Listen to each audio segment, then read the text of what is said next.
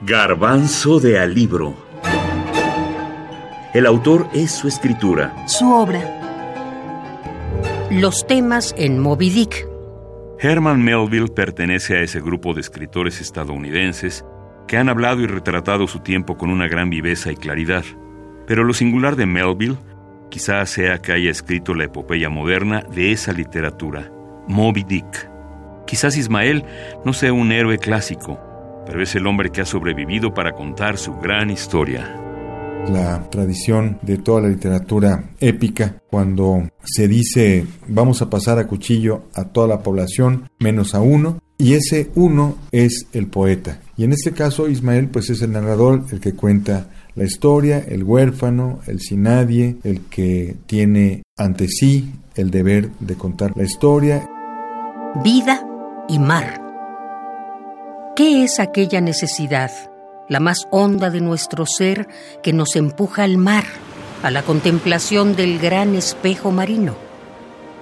Tal vez solo sea aquel deseo de mirar nuestro reflejo o al inacible fantasma de la vida que nos mira. En algunos cuantos también ha de habitar el deseo por las cosas remotas, aquellas que hacen navegar a los hombres más allá de su horizonte y es que aventurarse a la navegación es el máximo reconocimiento de la vida en sus miles de visiones y sonidos, los cuales son las maravillas y ensueños de este mundo. Oh Herman Melville, cuánta era tu fascinación por conocer la parte acuática del mundo, y qué maravilla, prodigio o ensueño es la ballena blanca que habita el océano como el pececito dorado que habita su pecera de cristal. Ese, el mamífero más grande jamás conocido, el más cercano y distante al hombre, el agente o protagonista, desde que el mar existe, se llama Moby Dick. Odio y venganza. Pero ¿qué ha de pasar si el sentimiento hacia el mar es trastocado por el odio que precede a la venganza? ¿Qué es la venganza o lucha contra el más grande y temible mamífero del océano? ¿Acaso no significaría atentar contra la propia vida? ¿Venganza contra una bestia que ni siquiera tiene el don de la palabra? exclamó Starbuck. ¿Una bestia que atacó siguiendo el más ciego de sus instintos? Una locura. Me parece una impiedad, capitán Ahab, enfurecerse contra un animal que ni siquiera tiene el don de la palabra. Ahab, ella me abruma. Me agobia. Veo en ella una fuerza abusiva, fortalecida por una malicia inescrutable. Principalmente es esa fuerza inescrutable la que yo odio.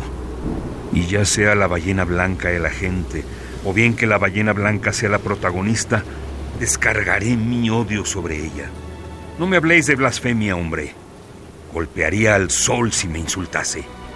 Fragmento. Moby Dick, Alianza Editorial 2018. Religión. La visión en torno a la religión de Herman Melville se ve reflejada constantemente en su historia. Incluso es el trasfondo más vivo en las ideas del escritor. Es en su personaje Ismael en el que recaen todas las preguntas físicas y metafísicas que Herman Melville tenía.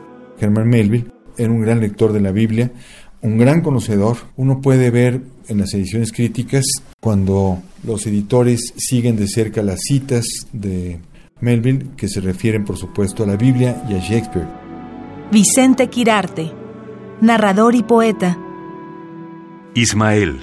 Ahora bien, como había insinuado antes, no tengo ninguna objeción a la religión de ninguna persona, cualquiera que fuese, mientras esa otra persona no mate o insulte a ninguna otra persona porque ésta no crea en lo mismo.